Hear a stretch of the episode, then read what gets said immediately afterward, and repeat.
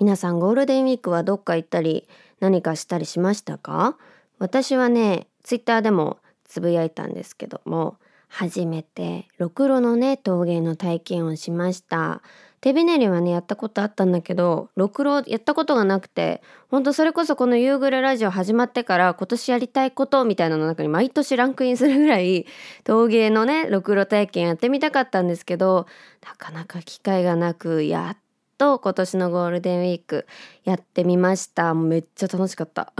でもなんか思ったよりもすっごい時間がかかるのかなって思ってたんだけど意外とねなんかこうあっという間に終わりましてなんかこう粘土が配られてでなんかその粘土分だけ好きなだけ作ってよくてで作品もその料金の中にはあの1作品分のね料金が含まれててで他になんかこう気に入ったやつが何個かあるんだったらプラス何円とかであの焼きますよっていうのだったんだけどすごい色もねいろいろ選べて楽しかった。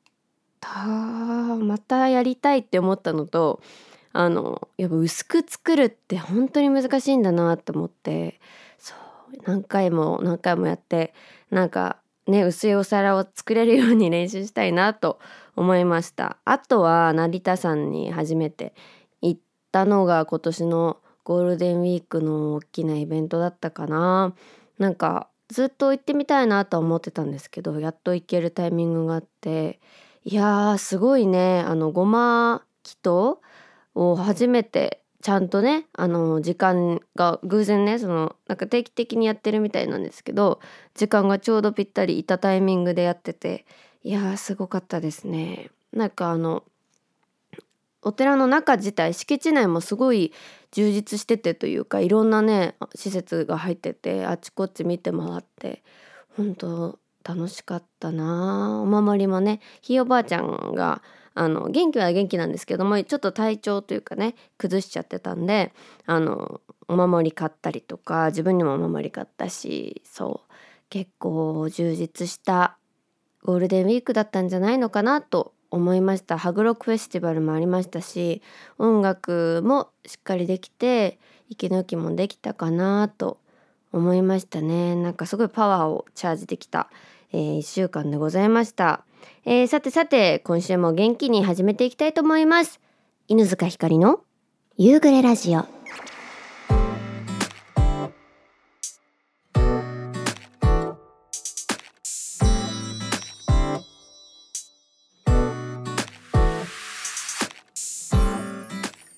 始まりました。第73回夕暮れラジオになります。皆さんこんにちは。こんばんは。えさて今回のトークテーマは聞いてよずかちゃんということでフリーテーマのね、えー、お便りを募集させていただきました。早速紹介していきたいと思います。ラジオネームブブさんからです。いつもありがとう。ずかちゃんこんにちは。こんにちは。方をあげるすごくいい曲でした。ありがとうございます。インスタストーリーズにメガネの写真もアップありがとうございました。黒縁メガネですね。つかちゃんに似合いそうです。そうメガネの写真を見たいってだからストーリーにちょこっとあげました。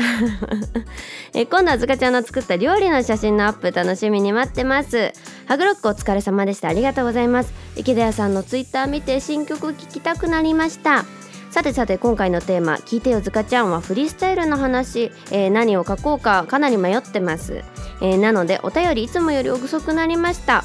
最近読んだ漫画で私はめちゃ込みで読んでたんですが「え今日も絵に描いた餅がうまい」は面白かったです。私は異世界とか魔法とか非日常の話が好きなのでよかったです、えー、お暇な時に読んでみてください。これ私も1話だけ少し読んだんですけどあの絵をね描くのがすごく大好きな男の子がまあ、親にちょっと反対されながらもね絵をずっと描き続けてて絵を描きたいっていうねこう気持ちが強い男の子がある日気づいたらあの寝てたのかぼーっとしてたのかわからないんだけど気づいたら異世界にいてでポケットに入ってた紙と鉛筆だけねその世界に持ってこれてて周りの様子もちょっと違うしお花が喋ってたりとかね。様子が違うと。やばいご飯もないしどうしようと思って。で自分のその恩師みたいな先生がよくそのお餅をねなんか出してくれご飯に出してくれてたんだけどその絵を描いて思い出して描いてみてはあみたいなこの世界どこなんだろうみたいな思ってたらそのお餅が具現化して実際食べれるようになるみたいな。でなんだこれは？ってなってでじゃあミニトマトもねその先生が家庭菜園かなんかで育ったそのミニトマトも出してくれたから描いてみようって書いたんだけどミニトマトは出てこない。鉛筆も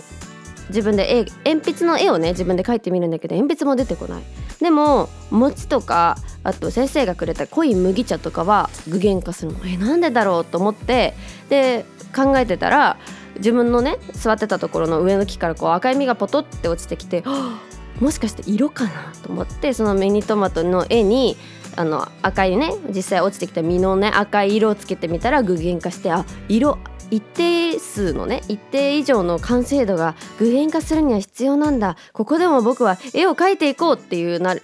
まあ、1話しか見てないからその後どうなるか分かんないんですけどっていうねあらすじがあるお話ですごい面白そうと思って続きを私も読んでみようって思いました、え続いて今まだ読み読み途中なのは「えー、ハリコの乙女」です。これはまだ途中ですがハマってって読み途中です。私も読んでみよう、えー、おすすめ漫画以外の何の話をすればいいのかな？ずかちゃんに歌ってほしい聴いてほしい曲があったのでそれを書いて終わります。私は英語と日本語しか理解はできないですが中島美嘉さんの電光石火の間やフィッシュリョンさんのジャスミンかな祭りかなどの、えー、歌詞の意味は分かってませんが中国語の曲をたまに聞きます。ぜひずかちゃんにも聞いて歌えたら歌ってほしいです。では今回はこのくらいにします。ということでブブさんありがとうございます。おすすめをね漫画と曲のおすすめをえー、教えてくださいました。ありがとうございます。確かに私中国語の曲あんまり聞かないかもしれない。ぜひぜひ聞いてみたいと思います。ブブさんいつもお便りありがとう。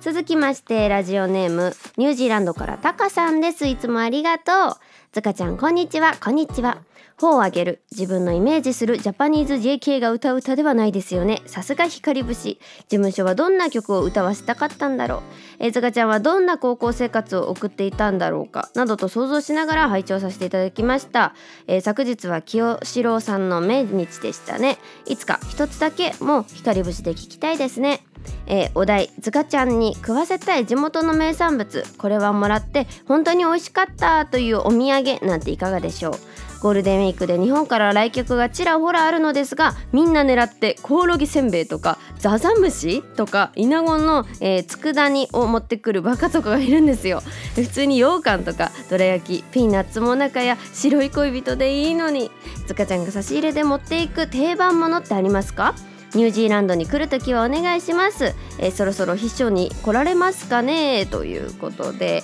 えー、タカさんいつもお便りありがとうございます。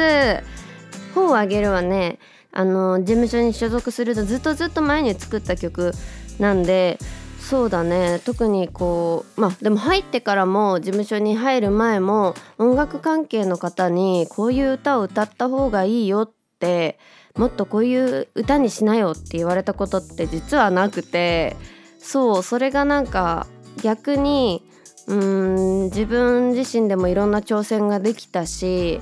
自分が作ったものをなんかもちろんこういうもっと曲調の曲聴いてみたいなとかこういうジャンルの曲も作れるんじゃないっていうアドバイスをいただいたりしてもこういうのを歌った方がいいよとかこういうのあなたは歌うべきだみたいなのを意外とね言われた経験なくてそれがすごく私はなんかやりやすかったというかもともとそんなにその曲を作るってことに対してうん、最初の頃とかは特に歌を歌いたいのがメインだったから曲作りっていうところにあんまりね、まあ、最近はもう曲作り歌詞を作ることはもう私の生きがいなんですけど当時はそういう歌とにかく歌えればいいっていう気持ちだったから全然ねこう自分の曲作りに対して自信がなかったんですけどそんな中でやっぱり私は女子高生らしくない曲を歌ってたしうんあの初めて見てくださった方にもっとなんか女の子らしい曲歌った方がいいよとか JK みたいな曲歌えばみたいな言われたりとかしたけど、うん、それは自分のスタンスに合わないよなってずっとうんそう言っていただけるのはありがたいけど自分が歌いたいなんかまあ雰囲気の歌はこういう感じだからなと思ってまあ黙々と作り続けていく中で音楽関係の方にはあなたはもうそのまま続けた方がいいみたいなそのスタイルをやってやり続けて息が長くなんかこう音楽活動を続けられるタイプだと思うよって言っていただけた言葉を私はもうとにかく信じて今日まで曲作りをしているというかそれがあったからこそなんか曲を作ることもシンガーソングライターであることもすごくねなんかきになったというかあシンガーソングライターとして生きていきたいなって思った そうきっかけであってその後も今の事務所に入ってからあのやっぱりその曲はこういう風になった方がいいみたいなものはそう言われたことなくてそれがね、まあ、もちろん構成とかアドバイスはねいただけるんですけどもあのそういうなんだろうなこういうの歌うべきだみたいなのなくてそれがなんか逆にあの限界だって思われたくないっていう気持ちになって曲をたくさんいろんな種類を書くきっかけにもなってるしうんなんか改めてこのねなんか「ほうあげる」を皆さんにあの聞いていただいたことによってなんか当時のこととかこれからのこととかすごくなんかプラスに考えられてあの時ね「ほうあげる」を作ってあのやっぱ一定数暗いってその言って言われることとかもあったんですよ。なんかそういう評価をされるようなライブみたいなのも出たことがあって。でその時はなんかやっぱり暗暗いって思って作ったわけじゃないというかでもなんか誰しも心の中にネガティブな部分とか暗い部分って持ってるじゃないですか。だけどなんかそれを完全に手放しちゃったら私はねあのそれを持った上で前向きに明るく生きるのはすごく自分私は自分らしいなと思ったんだけどそれをなんか悲しいからとか暗いからとかっていう理由だけで簡単に手放しちゃうっていうのかな。じゃあポジティブに生きていこう。みんな笑顔笑顔みたいな。そういう生き方は自分らしくはないなと思ったんですよ。それになんか私がうんなんかこう伝えたいというか寄り添いたいあり方としてはやっぱり悲しい時に悲しいよねって言えるようななんかこうまあ曲というかまあ人物でありたいなって思ってそうなんか悲しいなとかさ辛いなとか苦しいなって時にさ「大丈夫夢はあるから頑張れ頑張れ!」って言われてもさなんかもちろんその言われることによって頑張れるかもしれないけど自分のさ悲しいとか苦しいっていう気持ちはさそこはなんかこう放置されてるっていうかさなんかないがしろにされてる気がしてちゃうのよ私はね。だからなんか私のその寄り添い方としては悲しい時は一緒に悲しい嬉しい時は一緒に嬉しいででも悲しくてで悲しいよね。でもあなたなら大丈夫だよってその悲しいよねの一緒に一旦共有してから前に進みたいっていうのかな。だっていう意味で私はこう自分の中にある暗さとか、うん、ネガティブな部分とかそういうのを打ち消したくないなって思ってまあそれが私の役割でありたいなってもちろんその明るく前向きにその悲しいとこ全部取っ払って大丈夫君なら進めるよって言ってくれる人も世の中には必要だと思うし私みたいに悲しい時に一緒に「あ悲しいよね」って言ってくれる人も必要だと思うんですよ。まあ、人それぞれいろんな役割があってだから私はそういうなんか役割でありたいなって、まあ、こんな風に言語語言語化？噛んじゃった。言語化できるようになったのはほんとつい最近なんだけど当時からでもこういうのは漠然とね高校生の時からずっと思っててだからなんか「ほをあげる」も自分の中では暗い曲ではないっていうのかな。うん、なんかこう暗さを自分の根底にある暗さを別に打ち消すんじゃなくてそれ踏み台にしたり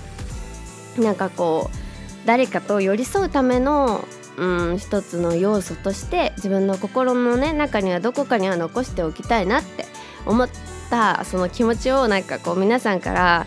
本をあげるいい曲だったよって言っていただけた時ね今回言っていただけてなんかこうよかったね高校生の 私ポンポンっていう気持ちになりました。本当に皆さんありがとうございます。いやー嬉しい。あ清志郎さんのね曲もカバーしたいと思います。えー、コオロギせんべい。ザザムシって何？私ザザムシ知らないんだけど。怖いザザムシってなんだろう？あの今昆虫食って流行ってるじゃないですか。私はまだ一回も食べたことないしちょっと虫がねあのバッタとか捕まえられるしあのその一定数の虫はねあの一定数じゃない一定種類のその虫は全然平気なんですけどやっぱちょっと食べることにはうんそもそもさあ触れるのも結構限られててコオロギとか触れないのバッタは平気なんだけどなんか見た目がこうなんだろうなあのトゲトゲしてたりとかさこういかつくなってくるとねツルツルしてると触れるのバッタとか カブトムシとか触れるんだけどそうなんか、ね、ジカジカしてくるとね触れなくてだからちょっと食べるのもねまだ抵抗があって一回も食べたことないんだけどでも食べた方に聞くとさあのてるみさんとかもおっしゃってたけど別に普通になんか甲殻類の味みたいな感じでね機会があったらなんか誰かが持ってって食べさせていただけるっていう機会があったら食べてみたいけど今のとこ自分で買う予定ないからさいや食べたことみんなある？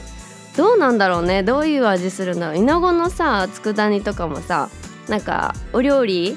何食べに行った時か忘れちゃったんだけ？ど出てきたことがあって小さい時に。めっちゃ泣いた怖くて。何か分かんなくて。えななんでこれが出てくるの？って思って。食べて食べれなくて。もう泣いちゃってちっちゃすぎて。だから全然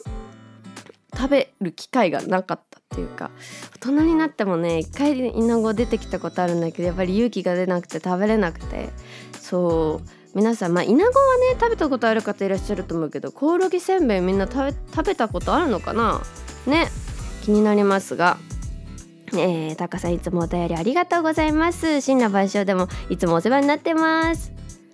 続きましてラジオネーム J リーダーさんからです。いつもありがとうございます。ひかるちゃんこんにちは。こんにちは。ハグロックお疲れ様でした。ありがとうございます。ツイッターやインスタの内容からひかりちゃんのライブをそを想像に想像を重ねてました。ゴールデンウィークはひかりちゃんやリスナーさんの皆さんはどんな過ごし方でをしたでしょうか。えー、ニュースでは連日日本中のどこもかしこも人人人の話題ですね、えー、さてと今回のテーマ「聞いてよずかちゃん」ですが親バカネタになりますが4月から社会人になった長男の話題です。気になる、えー、一人暮らしを始めて1ヶ月になりあそっか。少しは生活にも慣れてきたようです。親としては食事が一番気になるところですが昼は、えー、メニュー豊富な社食があるので安心で問題は朝晩です。先日カレーライスの写真を送ってきて今日の晩ご飯というものでしたがレトルトカレーかと思いきやきちんとご飯を炊いて具だくさんなカレーも手作りというのでびっくりでした。偉い!すごいね。さらにびっくりが同じアパートに住む同期の人たちにもご馳走したんだそうでした。すごい素敵。そしてそしてもっとびっくりが4月末に初めてのお給料いただきました。そして昨夜遊びに来てくれた学生の友達2人と迎えに行った私の3人にお寿司をご馳走してくれたんです。わあこれは嬉しいね。さらにもっとびっくりが家計簿アプリを使ってるようで支出を入力していたんです。すごっ。社会人1年生にしてこんな気持ちを持って頑張っていることに親としては本当に嬉しい気持ちになりました。とっても親バカネタでしたね。はいすいません。え 写真左のメガネくんが写真つけてくれてる長男です。ということでお便りいただきました。ジェリーダさんありがとう。いやー素敵。嬉しいですよね。これは。絶対に嬉しいもん。私もしも弟が社会人になってこんなことしてくれたらもうめっちゃ嬉しいもん。弟があのねあの寮から帰ってきてお家で一緒に過ごすようになってあの誕生日プレゼントくれるだけでも嬉しいからご両親でね息子さんにそんなことしていただけたら嬉しいよね。すごいね家計簿アプリ使ってるなんてしっかりしてるんだね。だってカレーだって作ってさ同期の方と一緒にね振る舞ってたってすごっ。素敵ですね。いやこのまま素敵なきっと社会人にね2年3 2年目3年目となっていくんだろうなっていうのが私には見えてきましたよ。いや写真もねなんかみんなちょっと照れてる感じがして可愛い写真も。いや素敵なお便りいただきました。J リーダーさんいつもありがとうございます。続きましてラジオネームポンヌさんからです。いつもありがとう。犬塚さんリスナーの皆様こんにちは。こんにちは。ハグロックフェスお疲れ様でした。ありがとうございます。ツイッターやインスタのお写真とっても素敵でした。サーキット形式のライブ私はまだ参加したことないですが楽しそうだけどどう回るという悩みはフェスと同じですね。これ悩むんですよ。出演者側もさ仲いいアーティストさんとか見てみたアーティストさんとかもいっぱいいてえー、どうしようってそうよくなります、えー、ここ数年フェスには行けてないですが参加アーティストとタイムテーブルが決まったらここはダッシュしたら間に合うかとかここでご飯食べてみたいなシミュレーションするのも楽しかったななんて思い出しました。ということでこの流れのまま今週のお題の「聞いてよずかちゃんは私のフェスの思い出にします」お聞きたい。えー、私がよく行くフェスは四国最大級の、えー、フェスのモンスターバッシュです。真夏の8月後半に万能公園で2日間開催されていて暑さ対策と体力勝負なところがありますがパラソルと椅子の持ち込み OK エリアがあるので休憩できる基地を作るために入場したらすぐその場所を確保しに行ってました。入場するまでにも会場へ行くシャトルバス待ちバスを降りてからの会場入り待ちとにかく灼熱の中で重たい荷物を抱えて耐えることも含めモンバスの恒例行事でした。場所の確保ができたらもうあとはご自由にということで公園内にある4カ所の会場を友達と一緒に回ったりこのアーティストさんは聞きたいという時間があれば1人で行ってきたりフェスの独特の楽しみ方をしていました。たくさんのアーティストさんの曲を聴けるのはフェスの楽しみの一つでしかもメジャーな曲と盛り上がる曲そのアーティストさんの鉄板な曲を歌ってくれるので最初から最後までクライマックスだし初めて知るアーティストさんも、えー、いますがそこで聴いて後から好きになるパターンも多いです。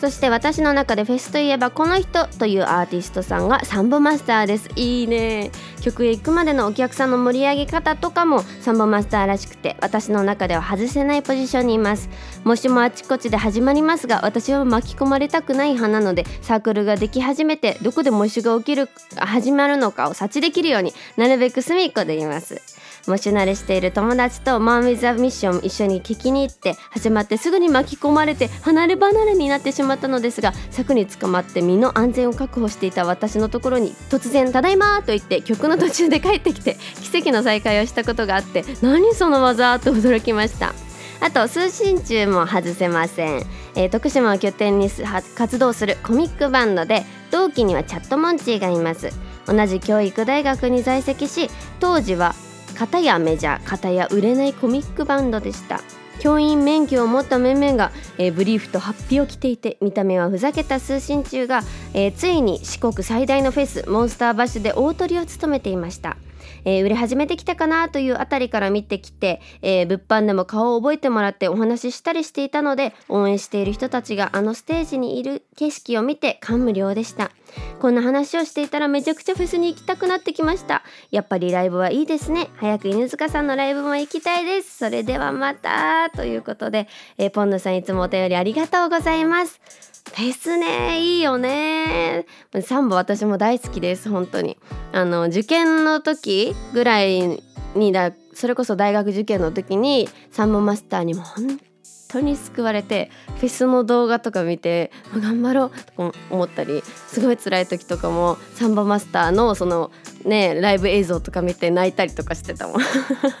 なんかそれをすごい私はそれをすごく思い出しちゃった。いやフェス行きたいですね。もう世の中がちょっとずつね落ち着き始めてるというかまあそんな雰囲気がある中でフェス行きたいねフェス行きたいし出たいね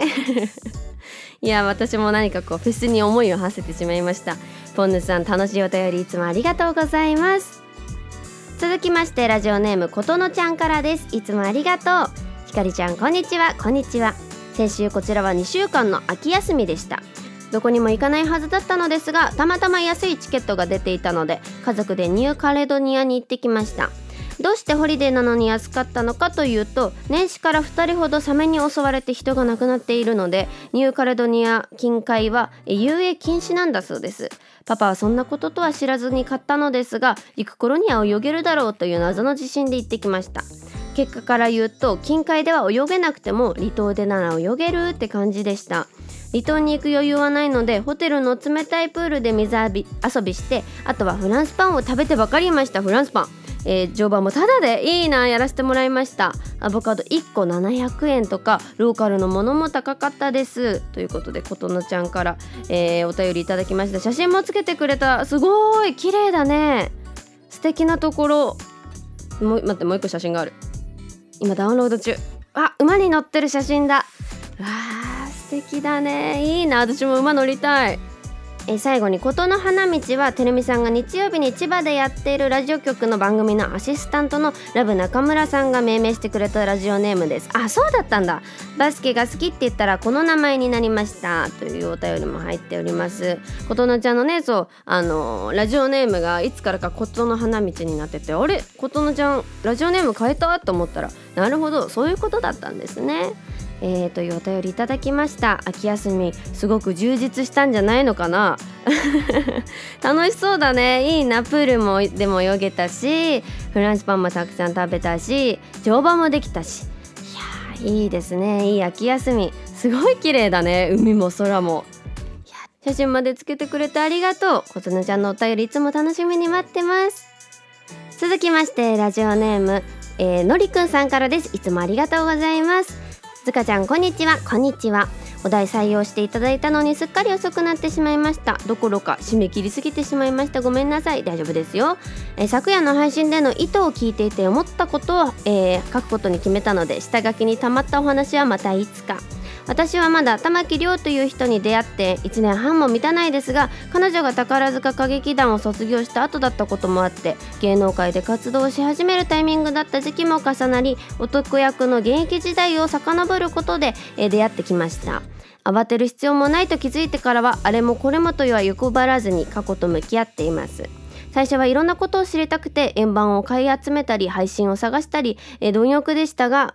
去年1年間の活動を追いかけるだけで精一杯で今現在の彼女をまっすぐに見つめてきました。いつか仕事のペースがゆっくりになった時に過去はいつでも遡れられると考えられるようになってからは気持ちの焦りがなくなりました。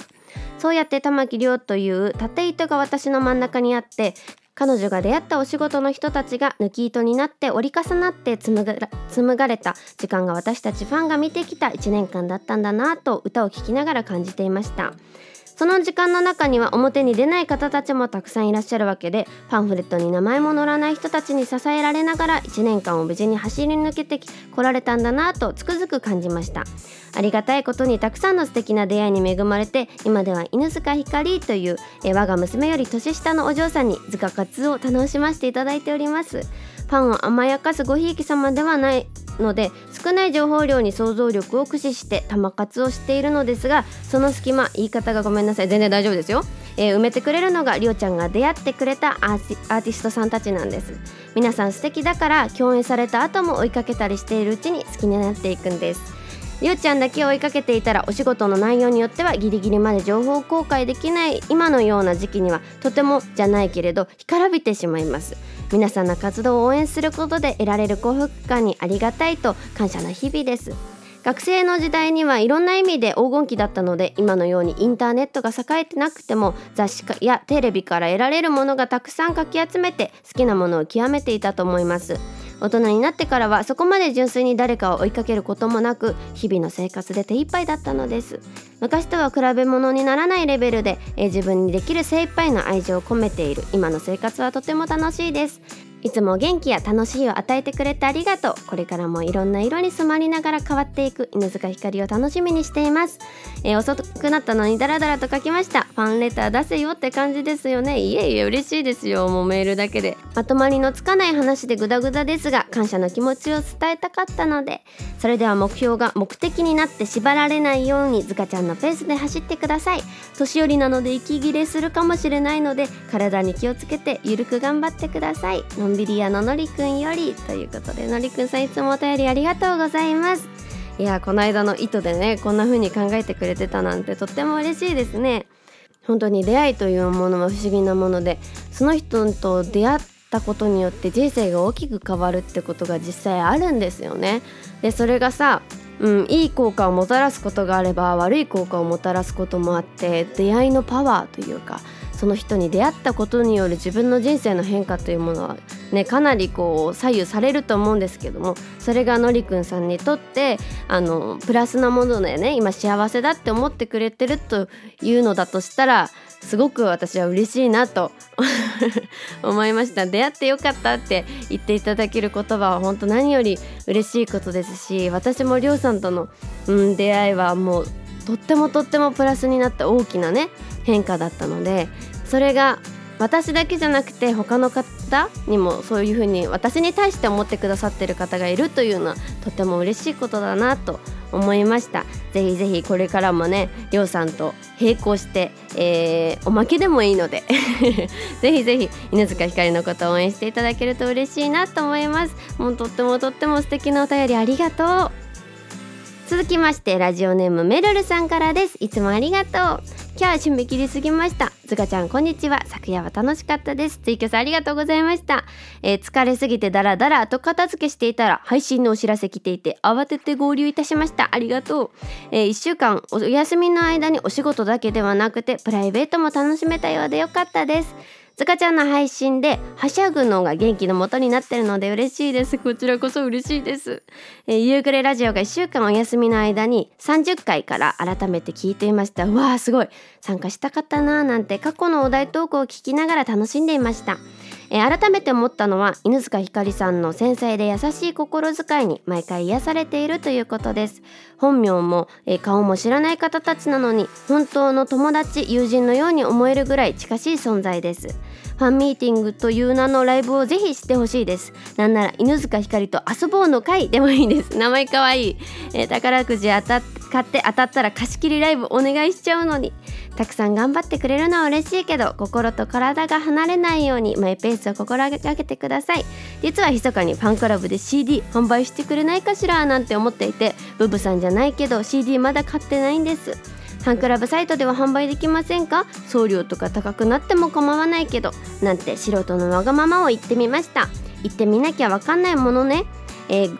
ぐちゃぐちゃがなお話ですみません。ラジオ楽しみにしています。ということでめるるさんいつもお便りありがとうございます。夕暮れラジオがお休みの間にそんな聞き直してくださってとってもとっても嬉しいです。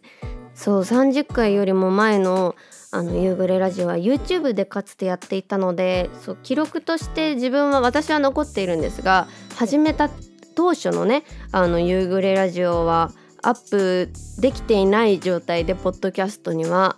いつかどういう形でもまた1から30までねあ30まで29までかアップできたらなと思うんですけどもそうよね。でもなんかこのポッドキャストに移動してきてからまだ30だ40回ぐらいしか経ってないわけじゃない？YouTube で30回もやってたんだと思ってそうびっくりしてるびっくりした。改めてそれを思い出してね。いやーでも聞き直してくださったっていうのは本当に嬉しいなと思います。そして私のことをそんな風にね思ってくださって本当にありがたい気持ちでいっぱいです。この活動こういうねやっぱり、うんまあ、芸能活動も含めて、まあ、SNS とかそういうのをやっているとどうしてもこう、うん、もっともっとって、まあ、その気持ちが一番大事というか原動力になってるはいるんですけどももっともっとっていう気持ちがね強くなっちゃううまあ職業じゃないですか。ね、それってすごくいいことでもあるんですけどもどうしてももっとって思うと、うん、誰かと比べるっていうね思考回路が結構自分の頭の中で定着しちゃうんですよ。だからそれがすごくうんプラスに働く時もあれば気持ちにた自分の気持ちがマイナスになっちゃう時もねあったりして人と比べるっていうのはねいいことでもありうん場合によっては良くない時もあるじゃないですか。でなんかやっぱり学生の時なんて特に人と比べがち？自分のアイデンティティとかうん私とはっていうものがまだこう確立されていない状態だからさ。すごく人と比べて落ち込むこともあったしなんか今はこの私このスタイルで貫きますよ。でも改良できるとこはしていきたいみたいなそういうプラスのね捉え方をできてるけど当時はいやもっとこうした方がいいのかなとかもうもっと遡っちゃうとこういう私に生まれてこないければというかもっとこういう風に生まれてきたかったみたいないう気持ちがまあどうしてもね学生というか若い頃って気持ち出てきちゃうじゃないですか。ね、なんかそんな時に母にあのスヌーピーのね名言を教えてもらって配られたカードで勝負するっきゃないのさそれがどういう意味であれっていう言葉をね私母にこの言葉いい言葉だよって教えてもらって確かにって思ったんですよ。なんかどうやって人と比べたってなんかどう比べたって私は私の素材を生まれ持ったね素材をどうにかして生かして生きていくしかないんだなと思った時になんか悩んでいたことが全部なんかふっと軽くなってうんなんかもちろん自分のマイナスな部分はプラスに働くようにどうやって工夫するかとかうんどういうね対策をしたらいいかとか考えたらいいけど自分が持ってるプラスな部分ってもっと大切にしていいんだなって思ってでまあそんな自分の持ってるプラスな部分っていうのは自分自身の生まれ持ったなんとかができるとかねこういうのが得意とかさそういうのもあるけど環境ももちろん一つだと思うんですよ。だから私はやっぱり何よりファンの皆さんを大事にしたいなって思う応援してくれる人の声をどうしても大事にしたいなと思ってこういう活動を続けてくるとんマイナスな声だったりとかどうしてもそういうネガティブなものに引っ張られがちになっちゃいそうにねそれ比べるっていう観点から言うとなっちゃうけどそこじゃなくてやっぱり自分の大切だなって思う人たちとかうん自分のことを大切だと思ってくれる人を大切にしたいなっていう気持ちになってそれは日常生活でもそうだしだからなんか改めて皆さんからのねこのお便りいた毎回頂いて嬉しい言葉をかけてくださるたびにあ私はもうずっとみんなのことを大事にしようって ずっとずっと大事にしたいなって思う気持ちでいっぱいになりますね。いや貸し切りライブしたいね。私も宝くじ当たりたい。宝くじ当たったらみんな何欲しい？私何欲しいかな？家欲しい家。まず家欲しくてうん。家買った後に自分のライブハウスを買うかな。買えるかな。宝くじの金額によっては。いやいいですね。なんかそういう夢の話も今度いつかまたトークテーマにしたいななんて思います、えー、これからもね、えー、心と体が離れない程度にえー、スーパー頑張っていくのでぜひぜひ応援していただきたいなと思います、えー、メルルさんいつも応援してくれてありがとうございます。さてさて皆さんからたくさん、えー、お便りいただきましたが、えー、聞いてよずかちゃんというフリースタイルのねトークテーマですがすごく楽しかったなと思います、えー、またこの聞いてよずかちゃんというねあのトークテーマが出てきた時はフリーテーマだというね あのねことにしてまたやりたいなと思うので、え引き続きお便り送っていただけると嬉しいなと思います。さてさて次回のトークテーマですが、えー、タカさんが、えー、くださったこちらのトークテーマにしたいなと思います。自分がもらって本当に美味しかったと思うお土産というトークテーマにしたいと思います、えー、以前ご当地名物のねお話トークテーマはあったと思うので実際に自分がいただいてそのご当地名物に限らず、えー、ここのクッキーがうまいとかここのバームクーヘンが美味しいとか、えー、そういうね、えー、お土産なんてものも、えー、含めて、えー、皆さんからのエピソードを募集したいと思います。メールアドレスは夕暮れラジオアットマーク Gmail.com でお待ちしております。さてさて5月もねもうそろそろ、えー、中盤になり6月7月とあっという間に夏になっちゃうんだろうなと思いますが、えー、先日ねあのツイキャス TikTok ライブで少しお話ししたんですけども、えー、ちょっと頑張ってみようかなというかあの SNS の更新の頻度をね自分であの工夫したいなと思いまして来週から月曜日はノート、えー、ちょっとここはねまだまだギリギリまで悩んでるんですけども水曜日と、えー、土曜日に動画金曜日に夕暮れラジオみたいな形でできたらいいなと思ってるんですが動画の頻度をま週1にするか週2にするかっていうのもちょっとギリギリに悩んでるので、えー、そちらはまたツイートしたいなと思っているんですが、えー、夕暮れラジオを聞いてくださってる皆さんに先にね、えー、お知らせしておこうかなと思っております。えー、またすぐ配信の方もしていきたいなと思っているのでぜひ遊びに来ていただけると嬉しいです。ライブもね、えー、5月6月と決まっておりますのでぜひぜひ機会が、えー、ある方は遊びに来ていただけると嬉しいなと思います。それでは来週も元気にお会いしましょう。またね